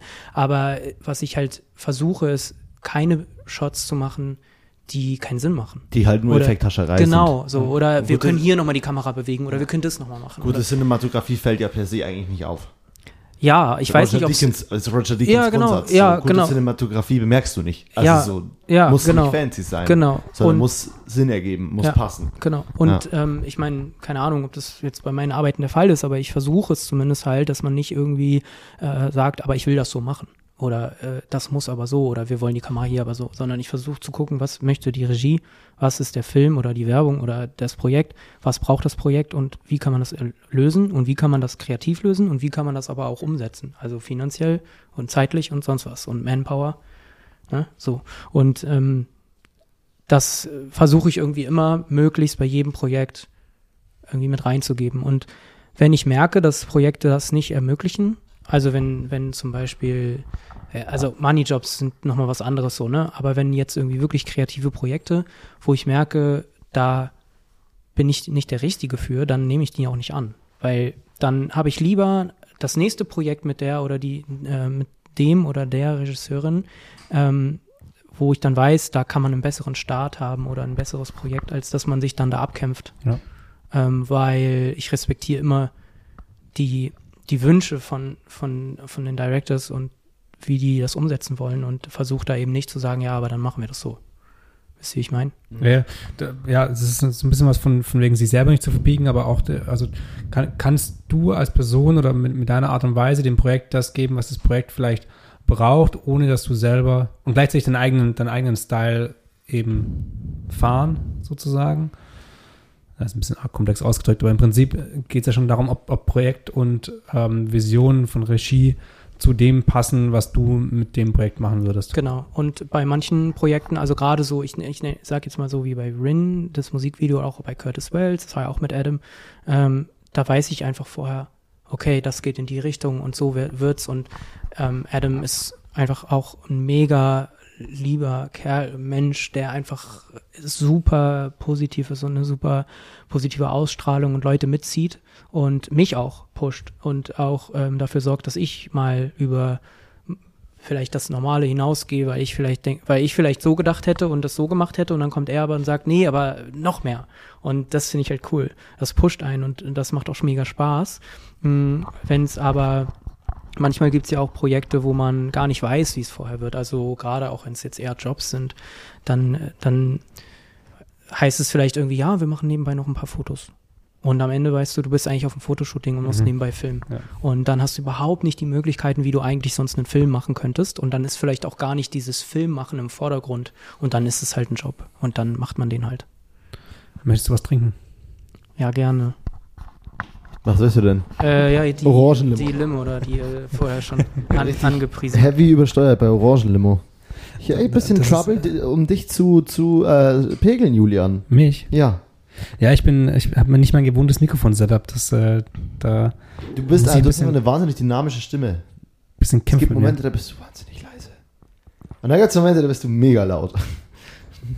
Ich hol mir die Limo. Ich überlege gerade, was ich noch erzählen kann, was irgendwie spannend bei dem Projekt war. Du hast Fragen? Okay. Nur damit du es weißt, sowas wie jetzt gerade würden wir nicht schneiden. Ja, das dachte ich mir schon. Eiskalt. Ja. Die Limo? Die Limo? Hast du dir aber auch wieder gut zurechtgelegt. Eieieiei. Dankeschön. Schitteböen. Ah, da war noch eine Apfelscholle, die hole ich mir. Genau, das machst. Dann, ja, nee, nee, alles gut. Wichtig.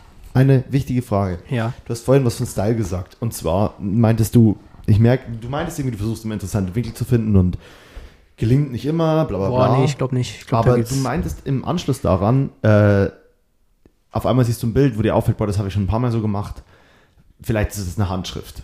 Das war so ein Satz, der ist dir gerade so on the side irgendwie mit raus. Und ich habe hier halt sowas stehen wie zu deinem Thema, zu deinem Style. Wie würdest du den beschreiben oder was würde den für dich ausmachen? Oder zum anderen, was vielleicht die interessantere Frage ist oder die du gerade auch meintest, so, wann gibt es so einen Moment, wo du festgestellt hast, ah, krass, ich habe anscheinend eine Handschrift oder aha, krass, ich habe irgendwie was wiederholt. Also erst durch Wiederholung ergibt sich ja irgendwie Style oder erst Mhm. dadurch kann man ja sagen, ah, krass, so mache ich anscheinend Szenen, Filme, so schieße ich eine Totale, keine Ahnung. Ey, super schwierige Frage. Ganz schwierige. Ich weiß gar nicht, ob ich das beantworten kann.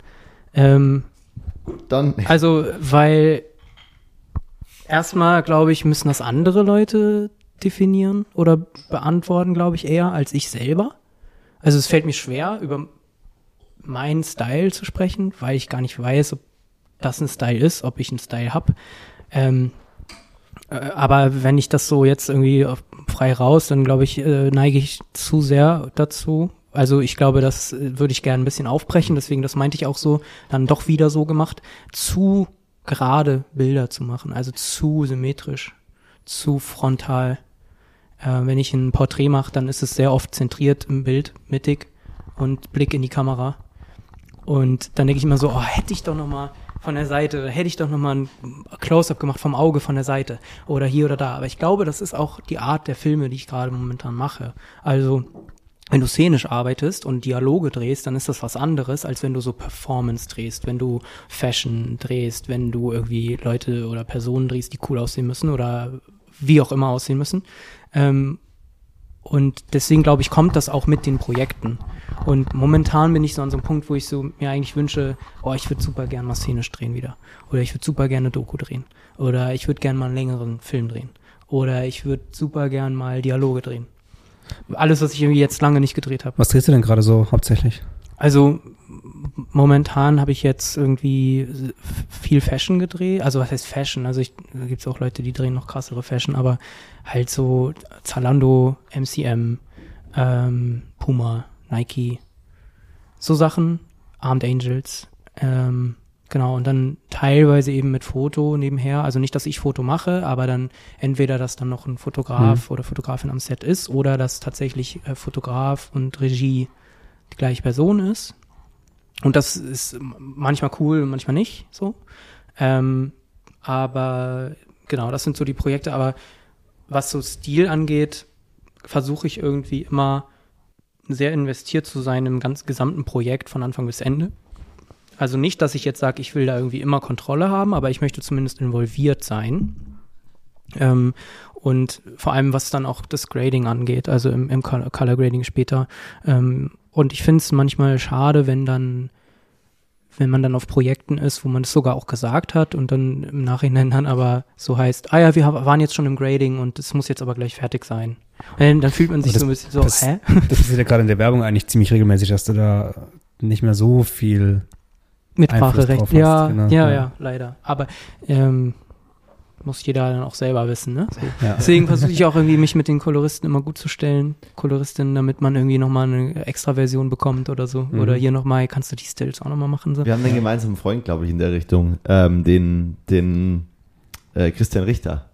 Ja. Weiß nicht, aber ob du mit ihm dann auch, ob das auch einer der ist, mit dem du da im Kontakt bist häufiger? Oh, ey, Christian habe ich mega lange nicht gesprochen tatsächlich ah, und ja. auch lange nicht gesehen, weil er wohnt ja in Frankfurt oder ja, genau. hat in Frankfurt gewohnt. Ja. Tatsächlich ist das ein bisschen eingeschlafen, aber der hat ja Nachtschwimmer gegradet Aha. und ähm, für, also ich äh, tatsächlich ist es wirklich so dieses, er ist nicht in Berlin und deswegen ist es für mich so super schwierig, dann so zu argumentieren, hey, wir holen jetzt den Koloristen. Ähm, aber ja. Ja, ja, Christian ist äh, auch ähm, hat auch von mir irgendwie so bis jetzt so drei oder vier Projekte gegradet. Genau, daher bin ich mit ihm auch so ein bisschen verbandelt. Genau, ähm, ja, ich, das waren auf jeden Fall meine Fragen zum Style. Ich habe dich gerade unterbrochen. Ich weiß nicht, ob du dazu noch was sagen wolltest, aber. Ähm, ähm, ja, ich glaube halt einfach, was auch normal ist, dass man immer nach einer kurzen Zeit ist man eigentlich überhaupt nicht mehr äh, zufrieden mit seinen Arbeiten. Also ich weiß nicht, ob das wie so eine, wie so ein innerer Antrieb, also ob das irgendwas ist, damit man so einen inneren Antrieb behält oder so, damit man immer wieder was ja. Neues machen will und was Besseres machen will. Und das ist auch das, was ich am Anfang meinte mit diesem mental investiert sein in so Projekte. Manchmal nervt das total, dass man so denkt, oh, hätte ich doch mal das. Und nächstes Mal mache ich das so. Und dann ist man wieder und dann macht man es doch nicht so. Weil man es dann vergisst oder weil man dann das nicht machen kann oder weil es sich nicht ergibt oder was weiß ich. Äh, oder weil man manchmal dann auch so Sachen wie, man hat schlechtes Wetter und dann hat man nicht das Licht draußen oder so. Ähm, gibt's auch. Also neulich auf Rügen gedreht, äh, wo wir eigentlich Sonne gebraucht hätten und mhm. war alles die ganze Zeit bewölkt und Nieselregen und als wir dann zusammengepackt hatten und weggefahren sind, kam die Sonne raus. So. Und das ist halt dann manchmal, ist halt einfach Pech. So. Ja. Ähm, aber ich glaube, wichtig ist, dass man, dass man irgendwie, also mir ist wichtig, dass ich mich dann nicht festlege, dass ich da jetzt nicht, also ich glaube, ich fände es schade, wenn man jetzt nur wegen einer, wegen, nur wegen einer Stilsache gefragt wird oder gebucht wird oder so. Ich glaube, dass, das, dass Stil niemals nur eine Sache sein kann. Ansonsten ist es, glaube ich, auch nicht wirklich Stil, sondern so ein Merkmal, das halt reproduzierbar Element, ist, auch von Element vielen anderen Leuten. So, ja. Ja. Was ich interessant fand, ist äh, auf Moos Frage, hast du vor allem mit negativen Sachen geantwortet, so dass du oftmals deiner Meinung nach zu gerade Bilder machst. Ja. Also alles so, so negativ. ja, ich habe dann äh, in der Zwischenzeit überlegt, okay, wa, was würde ich bei mir finden, wo ich sage, ja, da bin ich stolz drauf oder ja, das, das ist was, was ich gern mache und das finde ich gut und das ist quasi ist Stil so. Fällt mir aber nichts ein. Deswegen, äh, vielleicht, vielleicht fällt dir trotzdem noch irgendwas ein, wo du sagst so, also, ja, so Richtung halt, finde ich geil. Was ich halt tatsächlich, also worauf ich stolz bin, weiß ich jetzt nicht unbedingt, ob man es so sagen kann, aber ich kenne mich auf jeden Fall sehr, sehr, sehr gut aus mit Licht. und also schon immer Licht analysiert in Filmen und im Alltag und ich kann euch jetzt sofort sagen, wo ist euer Augenlicht und wo kommt das her und wie groß ist das und warum und wie und was muss ich machen, um das zu verändern oder so. Ähm, und in der Hinsicht, glaube ich, ist jeder Kameramann einfach ein Nerd, so. Aber ich würde fast sagen, ich glaube ich noch mal mehr so. Also dafür kann ich andere Sachen in dem Bereich nicht so gut. Also ich bin jetzt nicht der technischste DP so, wäre auch kein eigenes Equipment by Choice, aber Licht ist wirklich, das fasziniert mich, das interessiert mich. Deswegen liebe ich auch Roger Deakins Filme und seine Kameraarbeit und ziehe mir seine Making, also seine, seine, ähm, seine, ja, Making-ofs, sag ich jetzt fast, äh, rein. Der hat, äh, by the way, auch einen Podcast. Ja, genau, Podcast, genau. Ja, bin ich immer dabei, immer wieder nachzuhören. Ich Ja. komme da gar nicht hinterher. Ja, ich auch nicht. so Äh, aber die haben jetzt, glaube ich, auch erstmal eine Pause gemacht. Mhm. Äh, also meine Chance. Ähm, ja, also Licht, Licht tatsächlich, also ähm, Lichtrichtung, Lichtstärke, ähm, Qualität. Qualität, äh, wann kommt das Licht, wann, wie, wo, auch Sonnenverlauf und sowas, äh, wann hat die welche Farbe, wann hat die welchen Verlauf, also welche Richtung, wann muss ich was drehen, damit die Sonne dann erst da ist und dann da, wann drehe ich meine Close-Ups, wann drehe ich meine Totalen, ähm, wie muss die Szene ausgerichtet sein, damit die Sonne dann und dann da reinkommt und ähm, was äh, brauche ich für, also ich bin nicht so technisch lichtmäßig, also dass ich sagen kann, ich brauche jetzt hier eine 18 kW und da brauche ich eine 4 kW und sonst was, das kann ich überhaupt nicht. Ich weiß nicht mal, wie, wie, wie, wie Stromkreise funktionieren tatsächlich, Mhm. also bin ich auch ehrlich, muss ich so ehrlich sein, äh, aber brauche ich auch nicht, weil ich immer so Mhm. tolle, gute Leute im Licht an meiner Seite habe, dass das gar keine Rolle spielt und das wollen die auch nicht von mir wissen, die wollen ja andere Sachen von mir wissen und ähm, ich rede super gerne viel über Stimmung und Emotionalität bei Licht mit meinen Oberbeleuchtern und zeig den Bilder und zeig denen irgendwie Ideen und dann wissen die, was ich will und dann ergibt sich das. Und dann ist es oft am Set nochmal so ein bisschen ausprobieren, je nach Projekt und nach, nach Setting und nach Möglichkeit. Ähm, aber ja, Licht, da, das ist so mein, würde ich sagen, da bin ich, also ich weiß nicht, ob das was mit Stil zu tun hat, weil wenn man sich mit Licht auskennt, dann kann ich es halt auch gut einsetzen. Und dann, dann kann ich immer irgendwie schauen. Manchmal glaube ich auch zu viel Licht, also manchmal ist weniger auch mehr. Da, da bin ich auf jeden Fall auch gerade noch in so einem Prozess, aber ähm, also gerade wenn ich auf Film drehe, weil auf Film ist es einfach immer so, man denkt immer, oh, es ist zu dunkel, es ist zu dunkel, es ist zu dunkel und dann leuchtet und leuchtet man und meistens geht's gut und denke ich zumindest, dass es dann auch gut aussieht so. Also jetzt bei Rin, glaube ich, ist okay. Aber man denkt halt auch so, ah, ein bisschen weniger hätte es auch sein können. Und das sind dann so Nuancen und das lernt man und das finde ich auch cool, dass man halt immer wieder weiter an der Schraube drehen kann. So. War, Rin, war Rin 16 oder 35? 16, Ja. 16. Also für 35 hatten wir gar kein Geld und äh, Ich habe nur nee. irgendwo einmal, einen, dachte ich, einen Kameraaufbau gesehen auf dem Making-of-Foto, wo ich kurz dachte, ist das eine Super 35 Kamera? Aber das war, äh, dann glaube ich, habe ich mich einfach getäuscht. Weil da, es gibt ein Video, wo du gehst, da ist es definitiv eine Se- Super 16, also so eine Ari 416 oder ist es da? Genau. Genau, aber dann habe ich, dachte ich, irgendwo was gesehen und da habe ich mich wahrscheinlich Nee, wir haben, ähm, 16, wir haben mit der 416 gedreht, ähm, äh, Kodak 500T. Ähm, wir hatten, glaube ich, drei Rollen.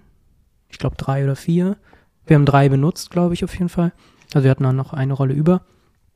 Und ähm, dann hatten wir noch Black and White, ähm, Kodak, ich weiß gerade gar nicht mehr, aber auf jeden Fall hatten wir, äh, Asa, der war ASA 200 äh, und den hatten wir in einer Bolex. K3. Achso, in der K3. Aber Genau. die K3 hat ein anderes Magazin, ne? Die K3 hat Ja, so Tageslichtspulen, genau, also und die, die Tageslichtspulen, gehen hinten 100 so seitlich hoch raus, ne? Äh, wie meinst du? Das ist keine, wie bei einer 416, wo man so einen so einen Huckel sieht, sondern das hat zwei so Huckel. Ach so, ja genau, weil die Ja, halt sich einmal dachte ich. abwickelt und einmal aufwickelt, Ja, ja. genau. Und das dachte, äh, aber so. im selben Ding. Und da dachte ich kurz, krass, ist das vielleicht eine Super 35, weil, ne? Nee, genau, also wir hatten eine K3 und die hat tatsächlich auch die meiste Zeit Adam benutzt. Ähm, weil ich halt auch so gesagt habe, er, er hat immer so kreative Ideen und so viele Ideen und dann ähm, möchte ich ihm halt auch die Möglichkeit geben, das auch zu, zu verwirklichen und mir nicht noch groß zu erklären, was es sein muss. Und gerade bei denen, wir haben halt gesagt, die Schwarz-Weiß-Aufnahmen sind so wilde, dynamische Handheld-Shots, die so flashmäßig reingeschnitten werden. Mhm. Und ähm, dann habe ich halt gesagt, okay, dann hier ist deine Kamera. So, die liegt hier immer auf dem Tisch. Wir hatten so einen Tisch voller mit voll Kameras, äh, Point and Shoots und äh, eine, eine Pentax und eine, ähm, wie heißt es hier, diese ähm, Polaroid Mhm. ähm, und, und alle möglichen Kameras und eben auch diese K3. Und dann hat er die immer genommen und hat dann da immer losgelegt und ähm, während ich irgendwann anderes aufgebaut habe. Mega. Perfekt. Director's Cam. Die Zeit perfekt genutzt. Ähm, ich hatte vorhin eine Frage und die ist mir, die äh, habe ich so lange hinterher geworfen. Ja, du machst keine Kopf, Notizen. Einfach, Weil hier, ja, ja, ja, das, das ist, das ist, das- ja, wie ich früher in der Schule, ich habe nie was aufgeschrieben oder auch Ja. äh, irgendwie im Studium nie was aufgeschrieben und dann immer so, ach fuck, hätte ich doch mal. Julian kann sich das aber leisten und Julian macht, hat in seinem Leben wahrscheinlich schon mehr Notizen aufgeschrieben. Der hat wahrscheinlich schon mehr Notizen verge ähm, verbrannt, als ich je in meinem Leben geschrieben habe. Also, okay. Weil Julian ist eigentlich der Notizmann von uns beiden und ich mache nie Notizen. Und das hat irgendwann aber dazu geführt, dass wir beide uns irgendwann mal Rollen getauscht haben. Jetzt mache ich viele Notizen und ähm, aber das, ist auch, aber das ist auch so ein Learning zum Beispiel. Also bei mir, ich, ich weiß, dass wenn ich mich im Vorfeld zu arg informiere über ein Thema, dass ich dann ein bisschen blockiert bin, in manche Richtungen zu denken oder zu fragen. Das ist sowas. Und ich habe gemerkt, wenn ich mir Sachen aufschreibe, ähm, auch im Vorfeld von einer Folge zum Beispiel, wenn es jetzt nur Mo und ich sind, dass, äh, dann habe ich irgendwie fünf Themen auf dem Zettel und dann will ich die irgendwie durchkriegen. Und dann, dann breche ich vielleicht manche Sachen ab oder, oder denke dann, okay, das erzähle ich jetzt noch, obwohl eigentlich ein super natürliches Ende gewesen wäre. Und das ist jetzt so, so gerade, dass ich so denke, so, nee, jetzt, jetzt versuche ich eher da reinzukommen, dass es einfach so aus dem Flow raus existiert. In drei Wochen bin ich, sitze ich wahrscheinlich wieder da mit einem riesen Block und schreibe mir alles Mögliche auf und mal da hier Kreise drauf und Schmetterlinge und sowas. ja. Aber ähm, ich, würde einfach mal, ich habe noch nämlich so ein, zwei Sachen hier stehen und ich bin jetzt zum Beispiel hier der, der Abarbeiter gerade. ja, gerne. Ähm, Curtis Wells. Ähm, du hast ihn vorhin kurz erwähnt oder den Künstler kurz erwähnt und dass du das Musikvideo auch mit Adam gemacht hast. Und dann hast du witzigerweise Skyfall erwähnt von, äh, gefilmt von Roger Deakins, aber ist ja ein James Bond-Film. Und ich habe, äh, während ich äh, Abyss heißt das Lied ja mir angeguckt habe, habe ich so übelste James Bond Vorspann-Vibes bekommen. Also Warum? nicht, Ach der, so, der Style weil die- ist ja ah, überhaupt nicht nee. von 4 zu 3 und bla bla, aber die Mit diesem Schachbrettboden der Schach, und so. alles und auch, dass, da so dass dieses Girl so glitzert und die ganze Aufmachung und die Transition, das wirkt wirklich, wenn ihr da jetzt noch Credits reinschreiben würde und der Song wäre halt mehr so ein typischer Bond-Song, dann Ja, wäre das ja. wirklich ein legit alter Bond-Vorspann. Ey, Bond-Songs auch ganz anderer Vibe einfach, ne? Ja. Also so immer so Komplett. ein so ein Ding. Äh, ach krass, dass du sagst, ja. Ja. Aber äh, und wegen diesem Kreis auch oder was? Ne, wegen allem, weil das Ganze, du musst, wie, wie alleine, dass es hier so ein, das ist sehr gefüllte Transitions sind, also ihr macht ja sehr viele Shot, Ja. geht in Shot, geht in Ja, Shot über. ja, ja. Wenn du dir die James Bond Vorspanne anschaust, die sind ja immer so. Ja. Und aus der Person und aus dem Schatten entsteht das und dann geht das in das und dann passiert da und da und auf einmal fährt er aus seinem Mund raus und dann passiert das. weißt du, was ich meine? Und wie du auch sagst, dieses Schachbrett-Ding, dann auch generell, wie er da am Anfang steht, dann die Buchstaben, die aus der Kamera-Ding reinfliegen, stimmt. dann generell einfach dieses Girl, das so komplett glitzert, was dann Ja. irgendwie wieder an Goldfinger erinnert und die hat ja auch so eine 70s Vintage. Ich war einfach so, ach krass, das sieht Krass, aus wie James Bond jetzt- das hat jetzt das- Vielleicht ist das Absicht so. Ja, das wird jetzt das erste Mal gesagt, habe ich noch gar nicht gehört. Aber interessant, spannend, ja. Das ist die erste Montagsbesoffen-Folge, bei der man Vimeo offen haben sollte. Ja, ja. Das ist Konstant. So eine, ja, konstant einfach nur an deine Das heißt, in dem Projekt hat jetzt, in dem, in dem Film hat eigentlich nur noch gefehlt, dass da so rotes Blut in den Bildschirm genau, runterläuft, ja, ne? ja, so, und ja, okay. durch, durch die Barrel of a Gun Film. Ja, ja, okay. Nee, aber das war eigentlich nur das, die die Frage ist sich damit schon erledigt, dass du es einfach mit Nein beantworten kannst. Es ist nicht angelehnt an den James Bond Nee. Vorspann. Zum Glück nicht. Aber auch ein krasses Projekt, also hat mir sehr gut gefallen. Auch geiler Song, auch geiler Künstler. Ja, krasser Künstler, also mega. Der hat jetzt gerade seine EP rausgebracht, ähm, selbst produziert. Ich glaube, der hat lange selber produziert für Künstler. Zehn Jahre lang, glaube ich, meint er. Und jetzt hat Also er halt seine. Künstler. Ja, genau. Und jetzt hat er halt das erste Mal selber auch ähm, gerappt, gesungen. Ich weiß gar nicht, ob es Rap ist. Im, im klassischen Sinne glaube ich nicht, aber ähm, ja, auch super lieber ähm, Typ und äh, es war einfach auch großer Spaß, mit ihm an dem Projekt zu arbeiten, ähm, weil er einfach unsere crazy Ideen oder Adams crazy Ideen einfach so mitgemacht hat, ne? Und ähm, äh, so äh, im, im Vorfeld war das Projekt auf jeden Fall auch extrem, weil wir ja diese ganzen Transitions mussten wir ja schon wissen. Ich meine, gut, wahrscheinlich ist es, äh, ist ja gefühlt jede Werbung heutzutage ist ja Transitions. Ja. Also ich weiß gar nicht, wie viel Transitions man in der Werbung noch machen will. Ich war eigentlich ganz happy, dass es eine Zeit lang immer so erzählerisch war und sehr inhaltlich getrieben. Und jetzt ist es ja nur noch Transitions. Wer hat die krassesten Transitions? Und wer kommt irgendwie aus dem Auge geflogen, um dann im Ohr zu landen? So. Ja. Ähm, Und gut, aber in dem Fall war das dann auch so, aber äh, wir haben es, glaube ich, jetzt auch nicht äh, übertrieben. Nee, es Äh, ist aber ein Flow. Das ist, ja, ist genau, es sollte, Style de, genau, es sollte eben dieser Flow sein und dieses Abtauchen in, in Abyss, into the Abyss, so. Und ähm, in diese, na, es geht ja auch in dem Song darum und äh, da, dass man da eben so irgendwie in so eine Welt kommt. Und äh, das Besondere war aber ja, also wir hatten einen Tag natürlich ähm, und das Setdesign war sehr aufwendig. Also Grace hat das, ähm, hat das Setdesign, das Art Department gemacht, sehr, sehr toll, sehr, sehr gute Arbeit. Und im äh, Vorfeld mussten wir aber ja genau wissen, wann kommt welches Setting. Welches Setting braucht wie lange zum Aufbauen? Ist das eher aufwendig, das aufzubauen oder müssen wir das, können wir das schnell machen? Das heißt, das hat ja auch die Reihenfolgen bestimmt. Dann die einzelnen Lichtsettings dafür und eben immer zu wissen, wann müssen wir wo sein? Also wann sind wir wo und Ja, welche Transition kommt wann wie Timeline, wo ja. genau und welche Bewegung müssen wir jetzt drauf zulaufen oder müssen wir weglaufen? Weil Was kam davor? Was haben wir vielleicht noch genau, nicht Du kannst gedreht? es ja nicht umdrehen, Ja. wenn du wenn das auf Musik ge gesynkt ist auch noch und dann auch noch auf Film Ja. mit wenig Rollen. Also Ja. das war schon, wo man wirklich immer, und da, das Coole war daran auch, dass wir einfach immer geprobt haben. Wir haben immer Probeläufe gemacht. Wir haben gesagt, okay, let's, let's rehearse. Und dann war das für Curtis Performance eine, eine, eine Übung, für Steadicam, für Lasse war das eine Übung, für Licht ähm, äh, Cues war das äh, natürlich auch, weil man ja manchmal irgendwie Licht an, Licht aus oder hier und da äh, oder irgendwelche Schwenks. Und äh, natürlich aber auch für uns fürs Timing, so weil man dann stoppen konnte und sagen konnte, okay, das waren jetzt so und so viele Sekunden, das müssen aber eigentlich so und so viele Sekunden sein. Und das war in der Hinsicht eigentlich sehr, sehr, ein sehr schönes Arbeiten, was ich glaube auch tatsächlich, was man nur hat, wenn man auf Film dreht. Mhm. Wie viele Proben habt ihr denn gemacht so pro, für, für einen Durchgang? Ist es dann eher so Also, ein, ein zwei oder sind es dann wirklich so zehn? Nein, nein, nein, nicht zehn. Das, das hätten wir gar nicht geschafft. Ich würde so sagen, im Schnitt zwischen eins und drei. Ja. Pro Also, Take. Ja, nicht immer, natürlich. Es gab ja auch ein paar Sachen, die waren jetzt nicht unbedingt so timingmäßig, wo man irgendwie alles hätte proben müssen. Aber ich würde sagen, man, also die meisten waren, glaube ich, eine Probe, manchmal zwei und ganz selten drei. Ja. Aber ich glaube, den drei weiß ich gar nicht. Also das war dann eher schon so, dass man dann da auch äh, das dann schon gedreht hat. Ja. Genau. Und äh, hat auch alles echt super gut funktioniert. Ich glaube, das einzige Mal, wo wir wirklich einen Take nochmal wirklich machen mussten, war, weil der ähm, Fokusmotor nicht mitgemacht hat. Oh no. Genau. Das ist bekannte Problem.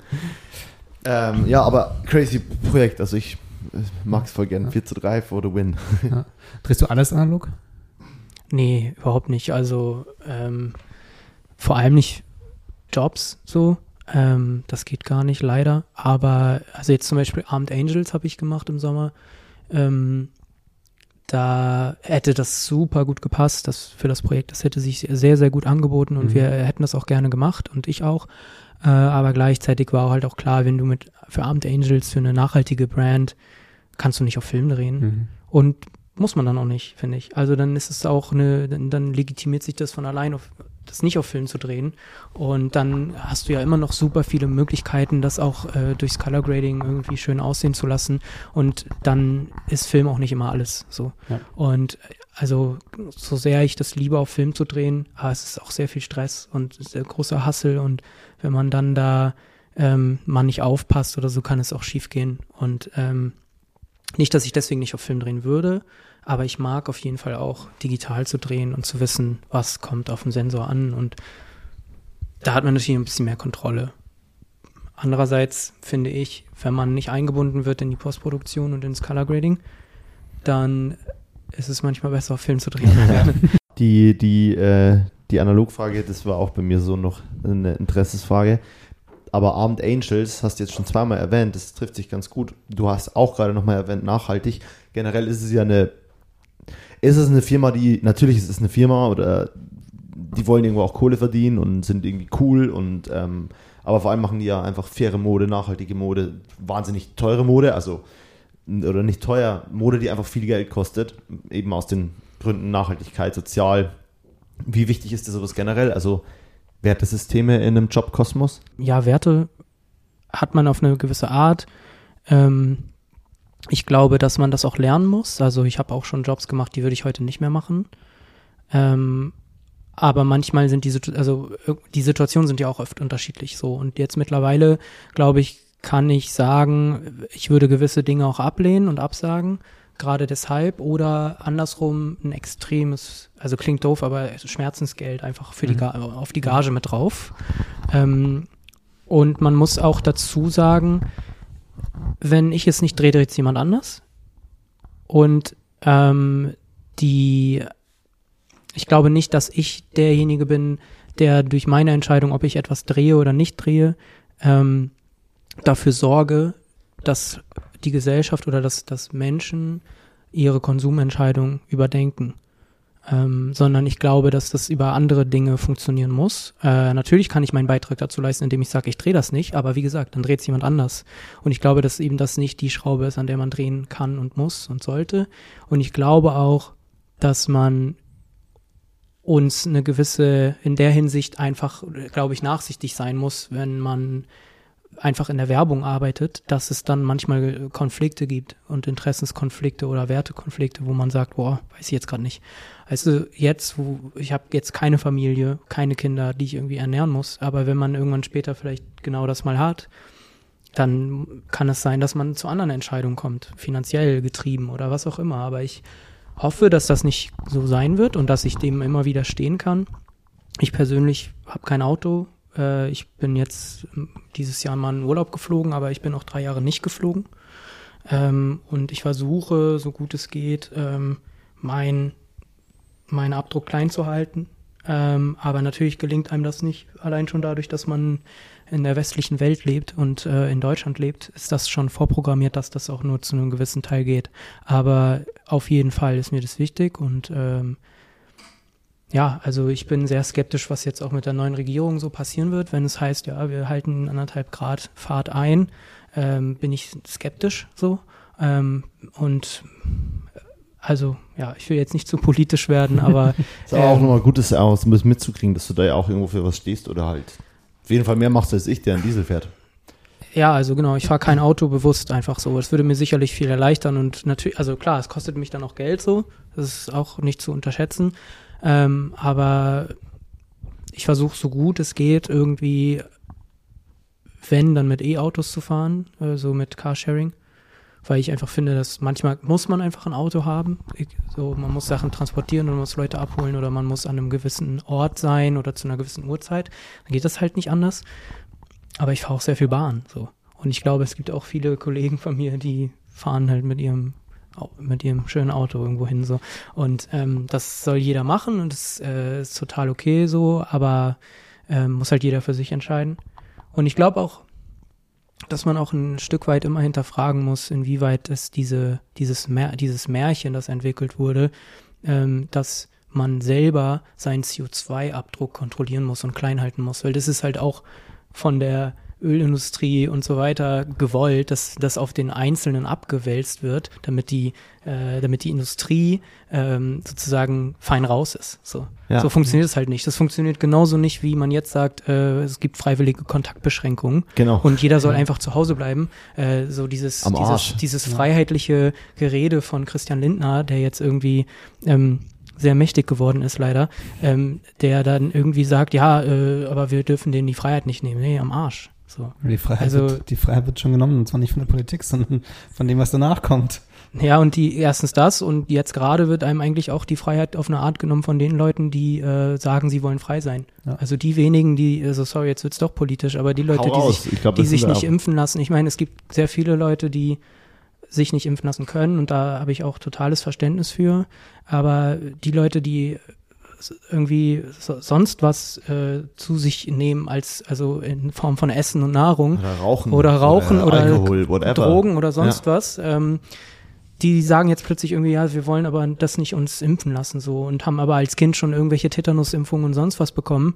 Ähm, und da muss ich einfach sagen, habe ich überhaupt kein Verständnis für, wenn ich sehe, wie meine Familie äh, teilweise da jetzt nicht unbedingt auf der Intensivstation, aber da trotzdem irgendwie einen Beitrag zu leistet für sehr wenig Meine Mama Geld. arbeitet äh, auch im Krankenhaus in ja. Kelheim und die, ähm, da müssen mittlerweile andere Stationen auf der Intensiv genau. aushelfen. Also genau. Also das ist mittlerweile so ein Durchschleifsystem, genau. weil die Leute, die quasi die Intensiv machen, ja, das sind ja eh mittlerweile, das ist ja nicht mehr eine Intensiv, sondern du versuchst ja irgendwie noch eine Corona-Intensiv aufzumachen und hoffst irgendwie, dass das auch die Corona-Intensiv bleibt, dann infiziert sich nach und nach jede andere Station gefühlt ja. und überall gibt es einen Fall und Ja, ich habe dafür einfach absolut kein. Verständnis, Ja. wenn man sich nicht impfen lässt. Ich finde, das ist einfach dumm. Und Ja. sorry, jetzt wird's halt doch politisch, aber ähm, es ist einfach dämlich. Und äh, also das ist, hat nichts mehr mit Freiheit zu tun. Das hat einfach nichts mehr mit Freiheit zu tun, wenn du äh, dich darauf ausruhst zu sagen, ja, aber ich möchte meine Freiheit behalten und damit die Freiheit aller anderen einschränkst. So. Vor allem gibt es gibt's ja mal Menschen in Amerika, die sich Sterne aufkleben und einen Ja, Bezug zu. Holocaust-Opfern und Juden herstellen und, äh, und sagen, dass äh, das Impfen quasi jetzt irgendwie eine Form von Unterdrückung und, äh, Ja. und ist und die einfach nicht ist- raffen, was, was Diskriminierung bedeutet. Das ist Nämlich, einfach ekelhaft, es- finde ich. Also es so, ist, du bist nicht und- geboren mit der Eigenschaft, dich nicht impfen lassen. Also oder, Ja. klar, es gibt Menschen, die sind vielleicht tatsächlich so geboren, weil sie irgendeinen Ja, Defekt aber, das, haben, aber die nehmen wir mal raus, das ist eh völlig klar. ja, Genau, die aber zählen es nicht dazu, klar, zählen nicht aber, dazu, ähm, sind völlig Kannst du nicht, weil du dich jetzt impfen könntest und das nicht tust und dann darfst du was nicht mehr, dann bist du diskriminiert. Ja, und ich meine, stell dir vor, stell dir vor, du kannst dich nicht impfen lassen, ja? Und du äh, bist sozusagen potenziell noch viel gefährdeter. Und darauf angewiesen, Und dass du Menschen bist in darauf Umfeld- angefordert, dass andere sich impfen Ja. lassen, weil du es selber nicht kannst. Und wenn dann solche Leute kommen und sagen, nö, ich lasse mich nicht impfen, weil da, also ich habe jetzt zum Beispiel, ähm, meine, meine Familie wohnt mittlerweile in Lübeck und gestern gab es in Lübeck irgendwie die News, dass da irgend so ein äh, Privatier, irgend so ein ähm, wohlhabender Typ irgendwie hat angefangen, seinen eigenen Impfstoff zu entwickeln und den, den Leuten zu spritzen, so. Hat irgendwie 100 Leute geimpft damit, so, wo man sich so denkt, Alter. Was geht denn Und, ab? Ja, sowas geht ab. Und ähm, das ist so traurig, dass wir jetzt hier sitzen, Ende 2021, nach zwei Jahren Pandemie, und wir sitzen irgendwie in der schlimmsten Situation, die es eigentlich gab bislang. Zweithöchste Infektionsrate weltweit haben wir gerade. Ja, so, das ist einfach total schlimm. Und äh, das in so einem eigentlich reichen, wohlhabenden Land, Reflektierten, Land und eben, das ist eben Land. nicht, ist eben nicht Null. Land der Denker so. Na, So und ähm, Land der Dichten vielleicht. Die Möglichkeiten sind da, der Impfstoff, es gibt mittlerweile, es gibt mittlerweile genug Impfstoff und die Möglichkeiten sind da, die Leute sollen es, ja, also. Ja, Das und vor allem hier Grund, bei uns, sagen, wir haben den Impfstoff, bei uns gibt's den Impfstoff und die Leute nehmen ihn nicht. Ja. Und in anderen Ländern wollen sie gerne den Impfstoff haben, bekommen ihn aber nicht, weil wir darauf irgendwie äh, wir keinen hier rumsitzen. haben, ja, genau. Und dann sind. wundern sie sich, dass es eine Mutation gibt, weil einfach Leute nicht geimpft werden können. Und das ist einfach so eine bizarre Situation. Und ich glaube auch mittlerweile nicht mehr daran, dass die Leute, die da so rumskandieren und protestieren, dass die ähm, fest nicht daran glauben, dass es Corona gibt. Oder die, die, die glauben auch nicht fest daran, dass da nichts passieren kann. Die wissen ganz genau, was da passieren kann. Aber die sind so fest, die sitzen so, hängen so fest in ihrer Lüge und in ihrem, in ihren Märchen, dass Das ist, ist das zu ist spät, einfach, sich umzudrehen. das, ja, das ist zu spät, sich umzudrehen, die kommen da nicht mehr raus und ich glaube tatsächlich würde sowas wie eine Impfpflicht oder sowas oder eine versteckte Impfpflicht würde denen eigentlich helfen, weil die dann kurz sauer sein können und dann können sie kurz sagen, ah ja Mann, jetzt musste ich mich ja impfen lassen und insgeheim sind sie wahrscheinlich sogar ein bisschen froh Weil sie sich vor denken, ihren boah, Freunden, Gott sei dass Dank sie, bin ich da nochmal rausgekommen. genau, dass sie ihr Gesicht nicht verlieren so und ähm, ja, das ist jetzt auf jeden Fall Also interessante Sichtweise. Impfpflicht, ja, Impfpflicht, let's go. Ähm, hast du Projekte, auf die du dich freust in Zukunft?